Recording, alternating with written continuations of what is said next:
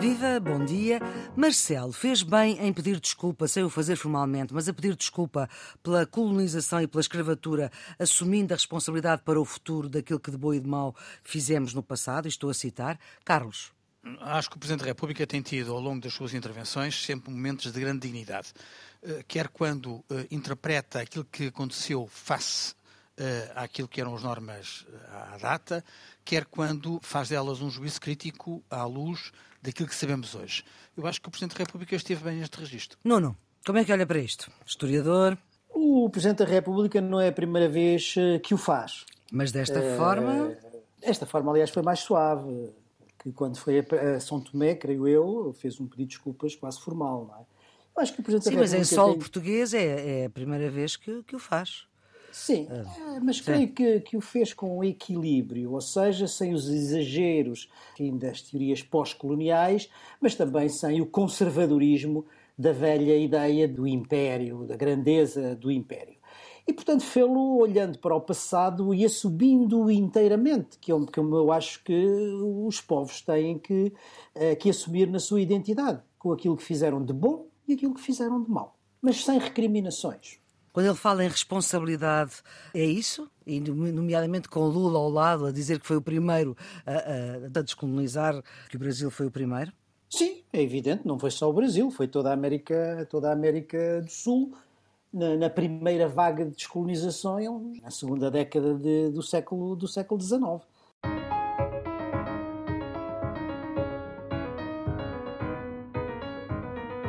Geometria Variável, edição número 126, com Nuno Ferente Teixeira, antigo Ministro da Defesa e da Administração Interna de Governos do Partido Socialista, e Carlos Coelho, antigo eurodeputado do PSD, são os residentes fixos deste programa que quer reter aquilo que de mais significativo se passou na semana.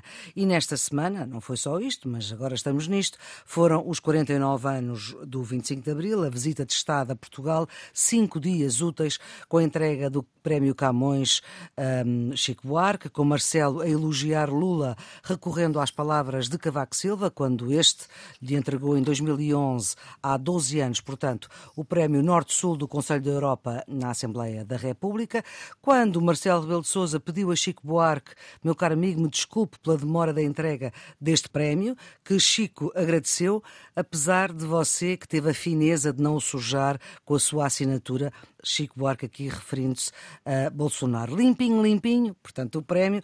Agora vamos lá já com a distância analítica, olhar para aquilo que foi dito, como foi dito e o que ficou dito uh, nesta cerimónia dos 49 anos do 25 de Abril. Para a história, Nuno, o que é que vai ficar? É a pateada do Chega, logo no início, uh, na sessão solene ao presidente brasileiro, a evolução da posição de Lula sobre a guerra da Ucrânia, ou o 25 de Abril não é só para aqueles que não o queriam?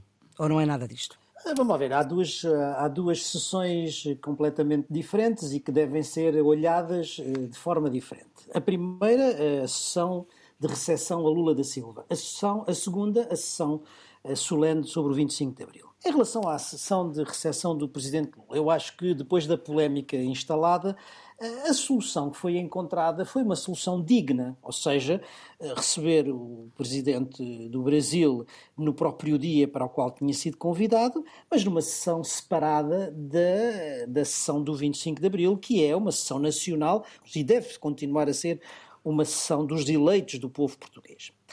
A, a pateada do Chega, sim, essa ficará certamente. Mas eu acho que há, eh, digamos, três posições que vale a pena realçar. A primeira é a de Lula da Silva. Eu acho que Lula da Silva esteve, esteve bem, ou seja, fez jus à imagem que projetou e que os países, que as democracias uh, ocidentais saudaram, digamos assim, na sua vitória, que é, digamos, da legitimidade da democracia e da vitória da, da democracia. Isto tanto no gesto como no discurso. Primeiro, ele incluiu Portugal na rota internacional das suas visitas de Estado, uhum. Eh, praticamente ao lado dos Estados Unidos, da China e da Argentina, que são os seus grandes parceiros. E isso deve ser notado.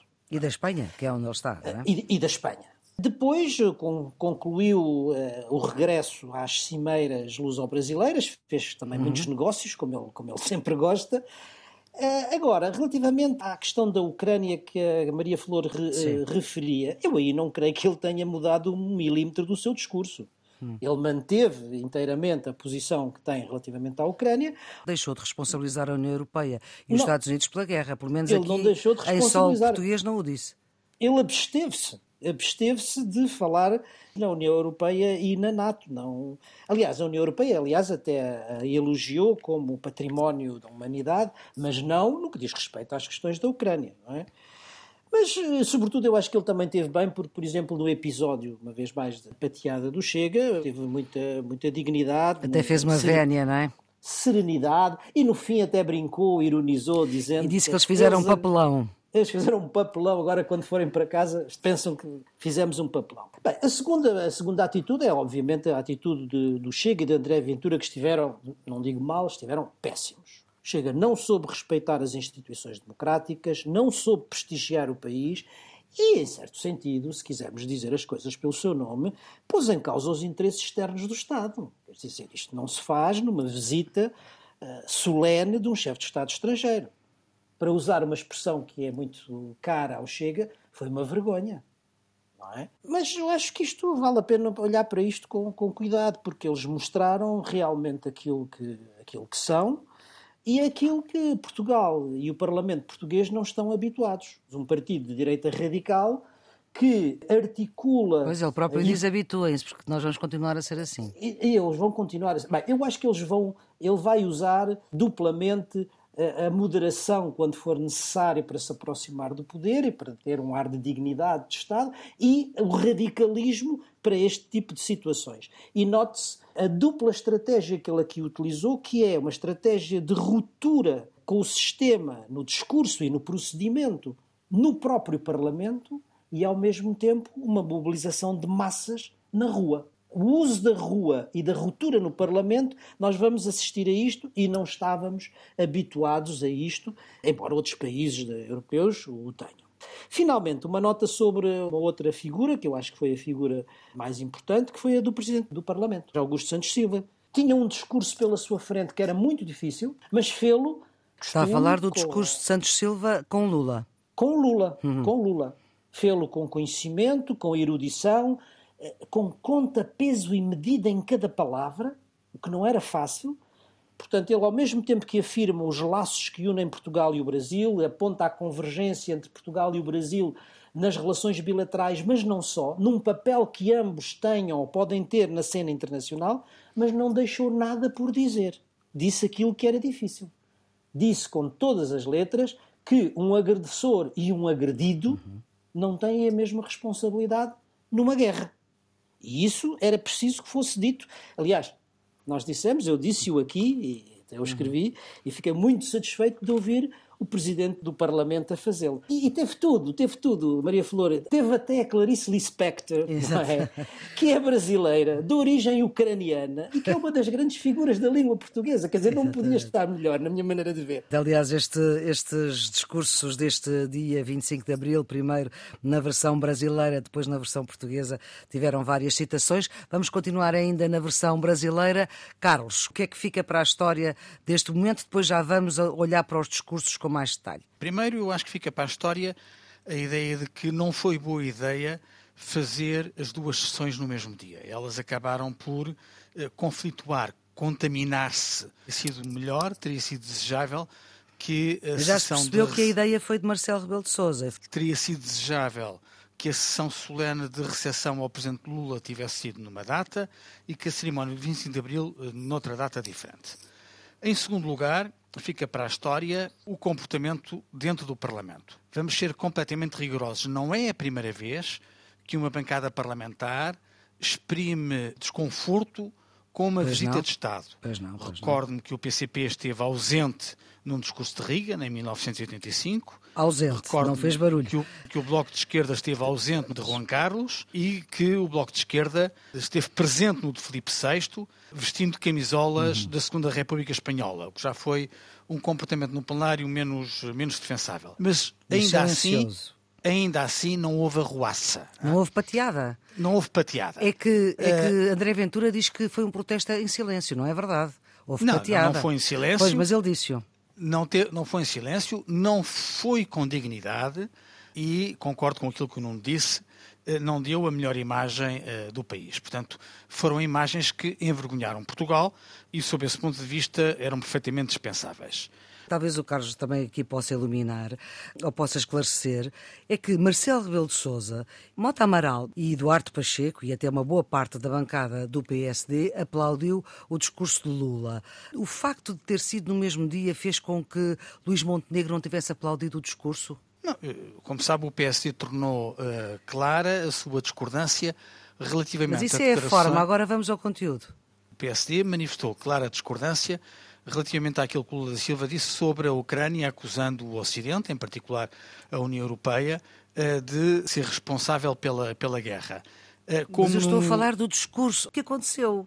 Como Nuno Severino Teixeira já recordou, e bem, não houve alteração a esse discurso houve uma omissão do ataque à União Europeia, mas não houve alteração substancial. Portanto, então, Lula quando Marcelo Rebelo não... de Sousa e Eduardo Pacheco aplaudem, não percebem Lula, isso? Lula da Silva veio à Assembleia da República sem voltar atrás nas suas afirmações.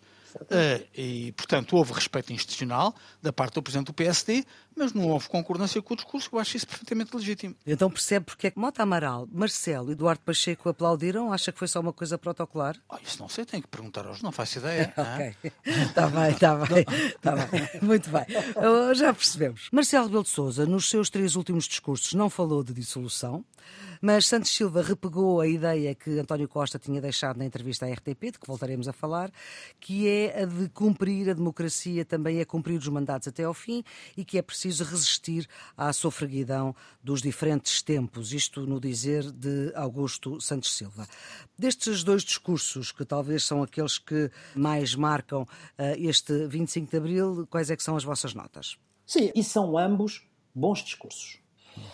Começando pelo presidente eh, Marcelo Rebelo de Sousa. Foi um discurso institucional, como aliás nos tem habituado nestas sessões eh, solenes comemorativas, seja ao 25 de Abril, seja ao 5 de Outubro, seja ao 10 de Junho. Aliás, para tristeza de muitos jornalistas e comentadores que andam sempre à procura dos recados. Hum. Eu não encontrei recados no discurso do presidente. Não, por isso é que eu disse que ele não falou da dissolução. Exatamente.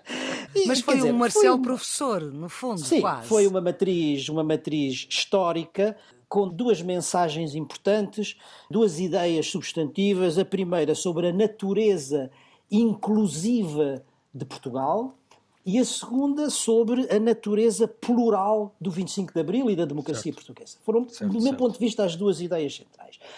A natureza inclusiva de Portugal, fazendo apelo às relações entre Portugal e os países de língua portuguesa, aliás, invocando o seu próprio, o seu próprio exemplo familiar, não é? Uhum.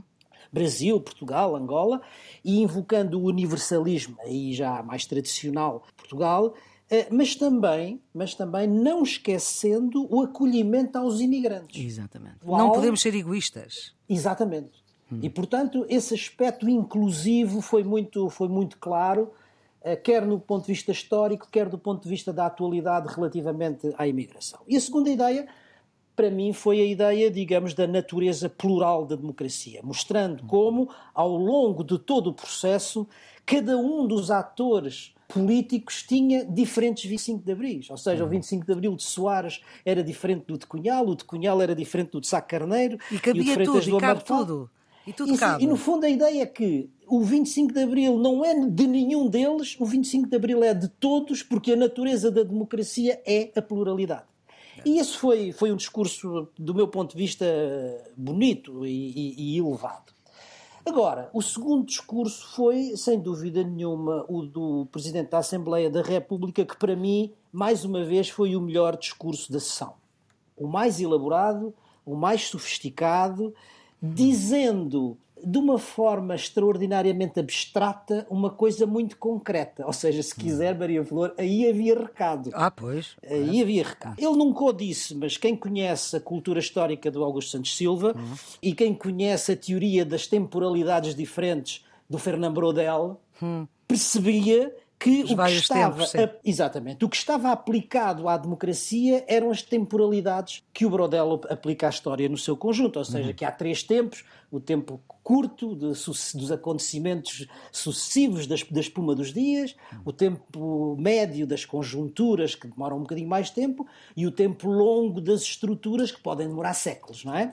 E aquilo que o Augusto Santos Silva disse foi que o tempo da democracia não é o tempo dos acontecimentos não é o tempo dos casos e casinhos, não é o tempo, como ele disse. É o tempo do dos mandatos. Não é o tempo do império do instante, eu acho que foi essa a expressão Sim. que ele utilizou. O tempo da democracia é o tempo médio, é o tempo das conjunturas marcadas pelos atos eleitorais, em que o povo, se não está contente, muda. Exatamente. É Mas a ideia Mas, é que António Costa tinha deixado sem tanta elaboração, digamos sem assim. Sem a mesma elaboração. Certo, certo. O, o contexto mas, também era diferente. diferente é? claro. É, mas se, se calhar o António Costa é jurista, não tem obrigação de conhecer as temporalidades do Brodel.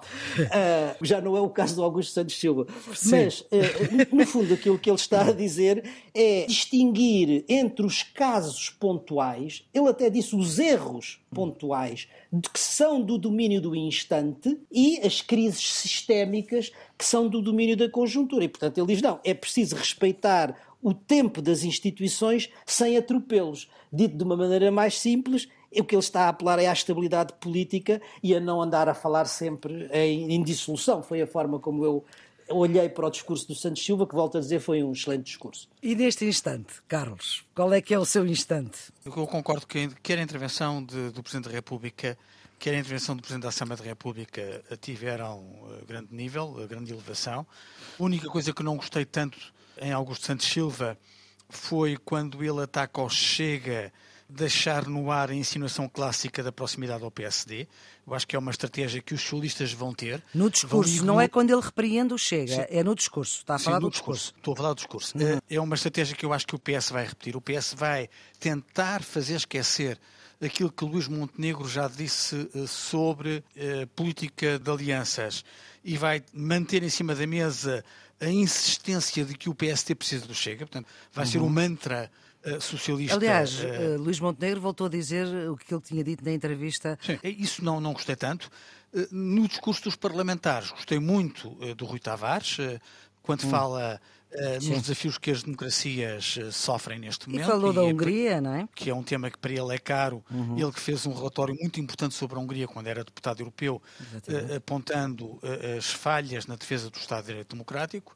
E gostei também do de Joaquim Miranda Sarmento, eh, quando não apenas coloca em questão eh, a evolução da economia, dizendo que Portugal está cada vez mais pobre e desigual, mas quando acentua a ideia de que as forças democráticas e moderadas têm como missão fundamental recuperar a confiança das instituições e tornar o crescimento sustentável como desígnio nacional. Portanto, eu acho que foram intervenções eh, mais, eh, mais completas, com mais substância, mais corretas, eh, mais de acordo com aquilo que fazia parte da cerimónia e não com intervenções ou mais ligeiras ou completamente destemperadas e sem e que prejudicaram a dignidade a dignidade da cerimónia. Portanto, de uma forma geral, eu acho que houve quem se portou bem, quem se portou mal. Uhum. O que importa aqui é aplaudir quem se portou bem e, e, deixar um registro de censura para quem se portou mal.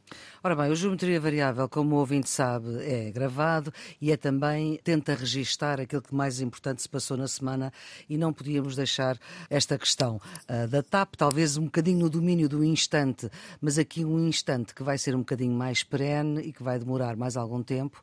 Da última última entrevista do Primeiro-Ministro à RTP, além da ideia da democracia reforçada, lá está, pelos cumprimentos dos mandatos, de dizer isto que o Carlos disse há pouco, que o PSD se deixa condicionar pelo Chega, o Primeiro-Ministro abordou o tema TAP, abordou, mas não falou da questão que interessava, digamos assim.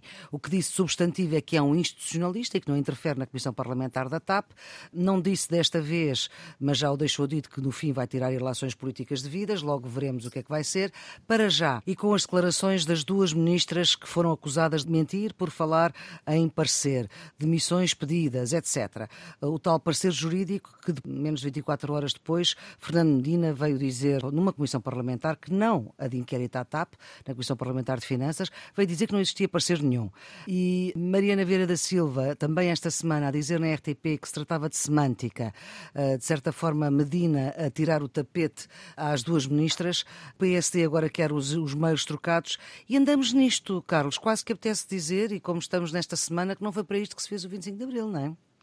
Não, isso, evidentemente, repare, independente da minha posição, que pode ser mais suspeita porque, porque sou do PSD, Alexandra Leitão, que foi ministra socialista, uhum. disse esta semana claramente que faltou coesão, faltou solidariedade no uhum. governo e faltou coordenação. Faltou tudo, de eh, facto. Faltou, vamos cá ver.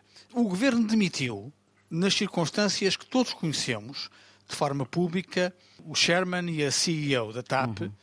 e várias vezes foi dito que essa demissão era apoiada por um parecer jurídico que assegurava a solidez da justa causa desse despedimento. Isto foi repetido à saciedade. Aliás, foi quando, dito na conferência de imprensa que despediu quando, a Exatamente. CEO.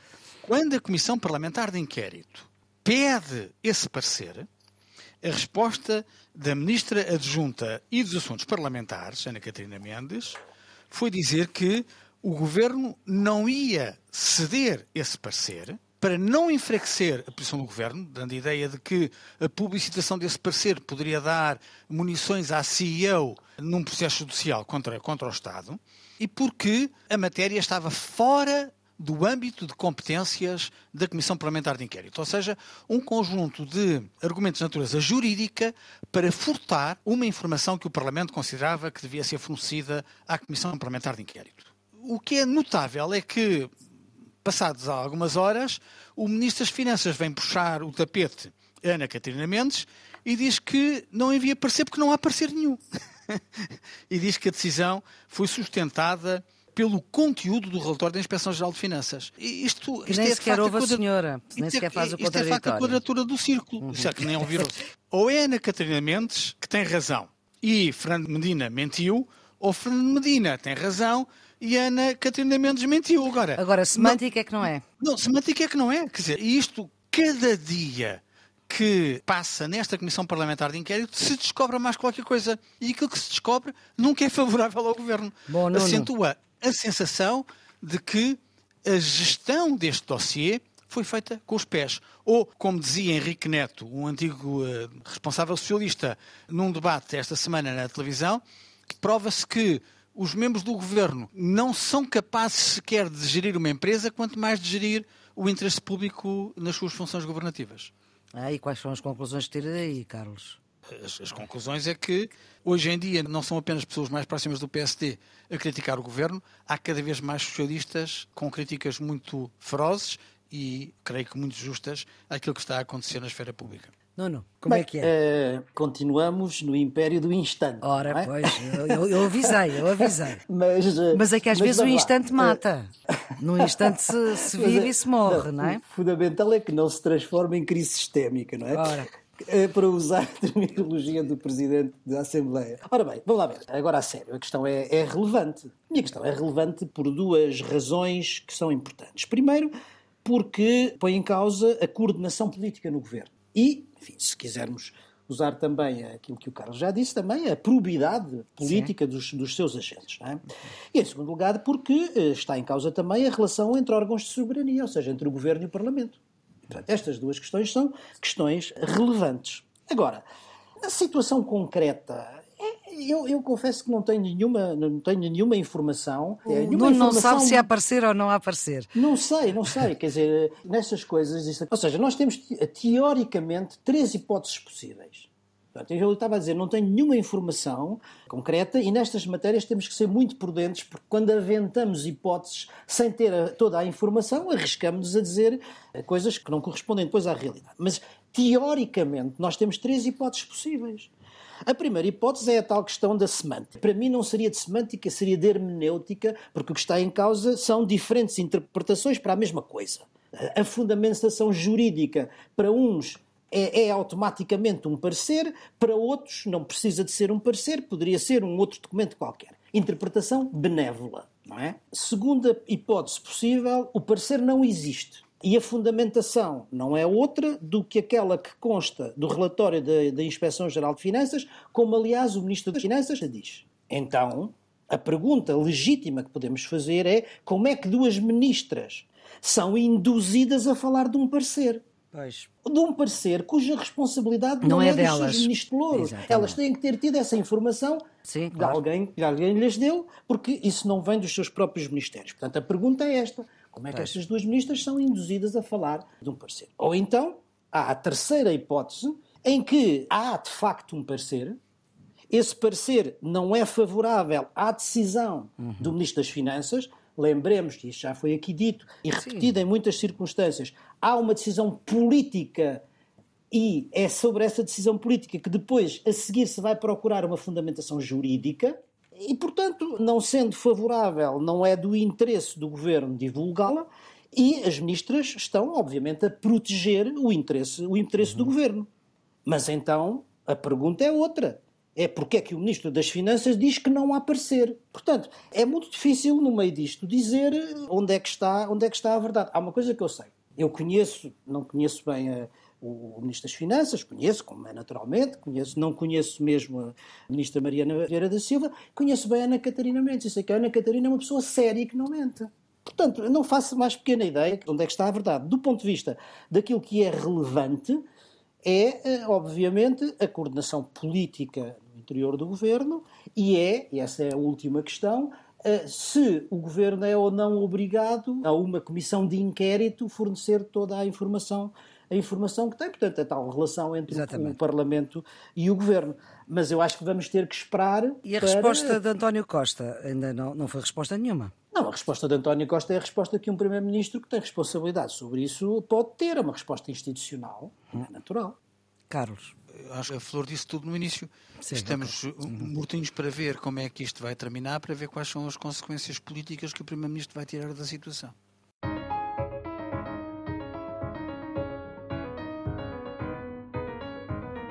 Já não nos bastava a guerra da Ucrânia e eis que no Sudão rebenta uma guerra civil entre o presidente e o vice-presidente do país. São dois generais a disputar o poder. As Nações Unidas dizem que não vão abandonar o Sudão, mas, mais uma vez, pés e mãos atados por causa do veto da Rússia e da China no Conselho de Segurança. A guerra que envolve outros países da África, também com o grupo Wagner em ação. Nuno, vamos perceber melhor o que ali se passa? O Sudão tem todas as condições para vir a desenvolver e a agravar este tipo de conflito, eh, guerra civil, que, ao que dizem, já provocou cerca de 400 vítimas. Porquê? Primeiro, o Sudão tem uma posição estratégica eh, na África Oriental que é importante. Segundo, o Sudão tem recursos naturais importantes, nomeadamente ouro. Terceiro, tem uma pobreza endémica.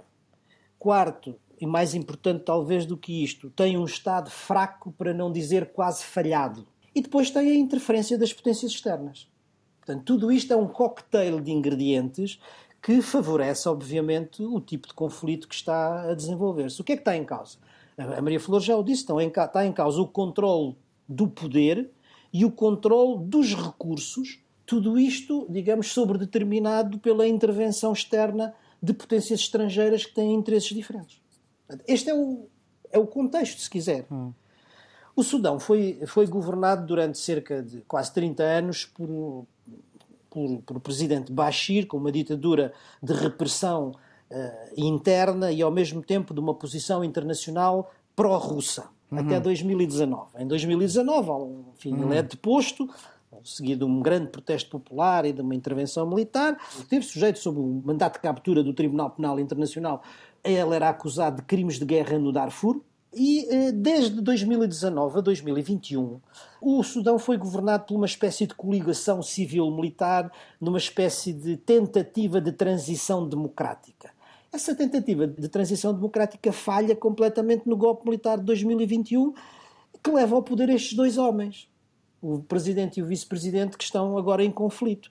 Eles estiveram juntos na luta contra o Bashir, eles estiveram juntos neste golpe de 2021 e agora desentendem-se porque cada um dos dois, obviamente, quer o controle do poder e o controle das riquezas. Como é que entram aqui as potências estrangeiras? Talvez para explicar um bocadinho melhor esta. Hum. Uh, o, o, o, o presidente que lidera o país aderiu aos acordos de Abraão, portanto, aquele que fez uma espécie de, digamos, de acordo de paz entre Israel e os Emirados Árabes Unidos e por essa via aproxima-se dos Estados Unidos. Ao mesmo tempo que o vice-presidente, que é apoiado pelas forças da Wagner, que a Flor referiu, eh, obviamente está indiretamente ligado à, à, Rússia. Portanto, nós temos aqui um cocktail que é uma guerra civil de luta pelo poder e pela riqueza interna e uma proxy war, digamos, uma, uma guerra de proxy, em que Estados Unidos por um lado e Rússia por outro têm interesses nas duas partes do conflito. Portanto, temos todos os ingredientes para que isto se venha a agravar nos próximos tempos. E, aliás, agora estão a sair, está numa fase de evacuação de, dos civis uhum. estrangeiros, das embaixadas, etc. Houve um português que quis ficar. Mas quando acabar esta fase de, evacuação, é muito normal que a violência redobre, vamos dizer assim. Uhum. Carlos. A, a verdade é que o Sudão é um país geográfica eh, e politicamente importante no contexto africano, faz eh, fronteira com diversos países, o Egito, a Etiópia, a Líbia, a República Centro-Africana, o Chad, o Sudão do Sul, de que se separou, eh, ou seja, é um país junto a grandes países e a países em conflito permanente. A instabilidade naquela região é contagiosa e é mais um fator de instabilidade. Eh, claramente não é oportuno nesta zona da África este ambiente. Para lá da guerra civil, como já foi referido entre o Presidente e o Vice-Presidente, o Presidente com as forças armadas oficiais, se quisermos, o Vice-Presidente que controla uma milícia armada, a Organização Mundial de Saúde esta semana lançou um alerta a dizer que há um alto risco biológico. E porquê? Porque as forças em conflito ocuparam um laboratório que tem agentes patogénicos utilizados para o fabrico de vacinas, o que significa que pode haver um problema grande com sarampo, com cólera e com poliomielite naquela região uh, bem, de África. Bem. E isso é mais uma matéria de preocupação. Portanto, para lá da instabilidade, da guerra, das mortes, um, o risco biológico eh, pode eh, ultrapassar facilmente as fronteiras eh, do Sudão. Aquilo que está a acontecer com a evacuação, como a Flor já recordou, dos 22 portugueses que estavam identificados no país, uhum. um quis ficar, 21 já estão em segurança. O que é importante recordar, a meu ver, é a expressão de solidariedade entre os Estados-membros da União Europeia. Uhum. Todos se ajudaram reciprocamente para assegurar a evacuação do, dos civis e essas operações eh, foram bem-sucedidas. É mais um exemplo concreto uhum. de como, em terreno de conflito, a solidariedade europeia não é apenas algo que devemos elogiar, mas é muito eficaz e vale a pena.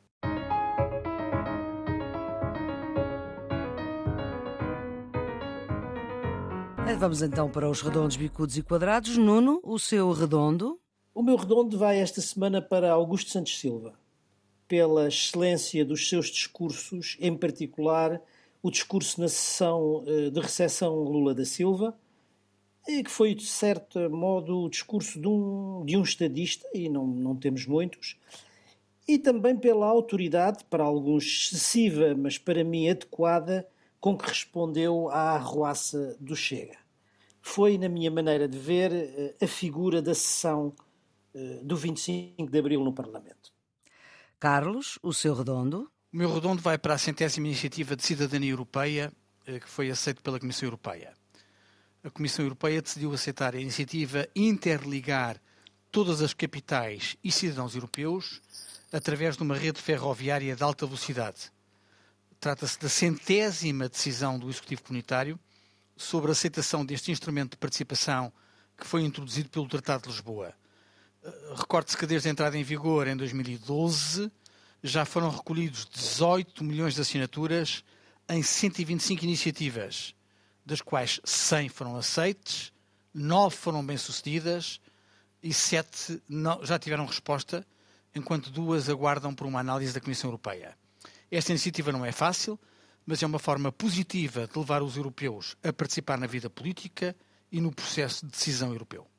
Agora os quadrados. Nuno, o seu? O meu quadrado vai esta semana para os discursos dos deputados do PS e do PST na sessão solene do 25 de Abril. PS e PSD, os dois partidos do centro do sistema político, e pela sua natureza, aqueles que se alternam como governo e oposição, e portanto são os partidos de vocação do poder, começaram bem os seus discursos.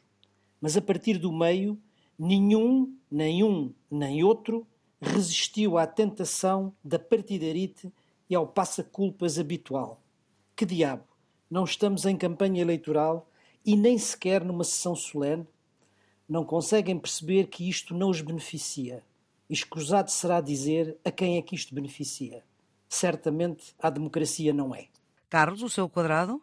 O meu quadrado vai para uh, os números revelados pelas Nações Unidas sobre a alteração da relação demográfica entre a Índia e a China. A China, uh, no final deste mês, vai perder o estatuto de país mais populoso do mundo. A Índia vai ultrapassar 1.425 mil milhões de habitantes e tornar-se-á o país mais populoso em todo o mundo. Bem sei que a política e a geoestratégia não é só demografia, mas na relação de poder há mudanças que vão acontecer. A Índia ultrapassa a China no número de habitantes. O seu bicudo, Nuno? Meu bicudo vai para André Ventura e para o Chega, pela atitude inaceitável numa sessão solene de recepção a um chefe de Estado estrangeiro. Não respeitou a democracia e os procedimentos democráticos, desprestigiou Portugal e prejudicou o interesse externo do Estado. E não se iludam, a arruaça não é uma simples arruaça. É a essência verdadeira dos partidos da direita radical que o Chega mostrou que é verdadeiramente usar a democracia para subverter as regras da democracia. O seu bicudo, Carlos? O meu bicudo vai para os pedidos de ajuda à DECO sobre o aumento do custo de vida.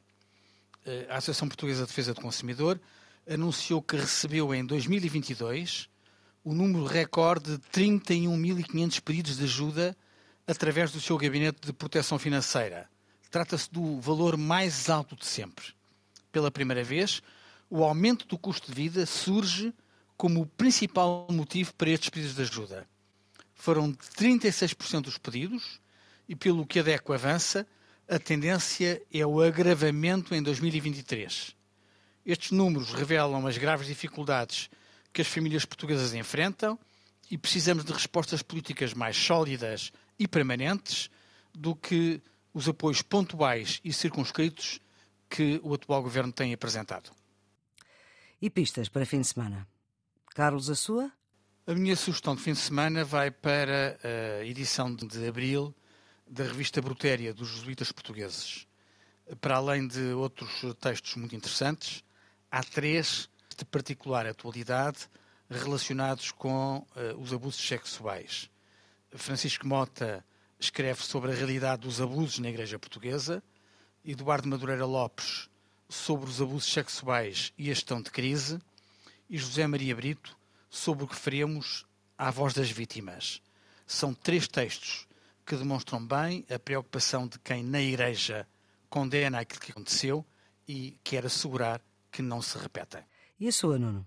Uh, a minha sugestão de fim de semana vai para a leitura e como ainda estamos em semana de 25 de Abril, vai para mais um livro sobre o 25 de Abril. A Comissão das Comemorações de 25 de Abril e a Tinta da China estão a publicar uma série de estudos académicos de, uh, de académicos estrangeiros sobre o 25 de Abril.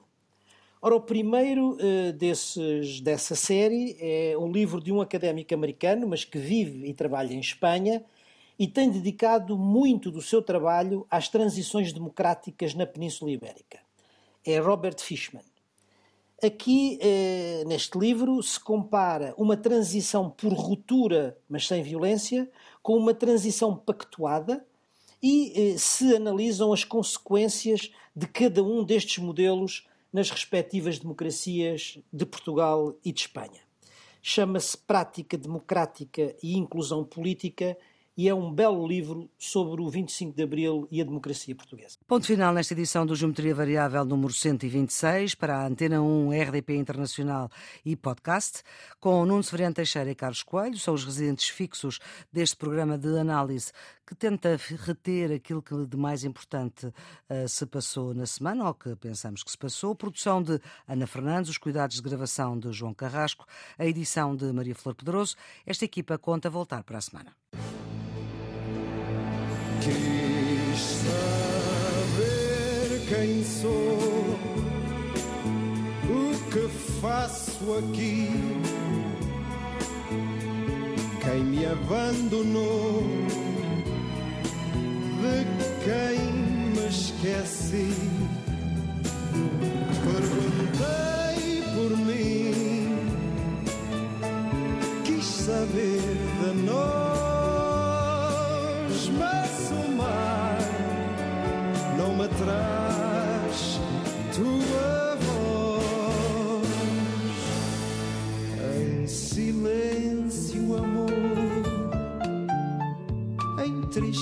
e fim.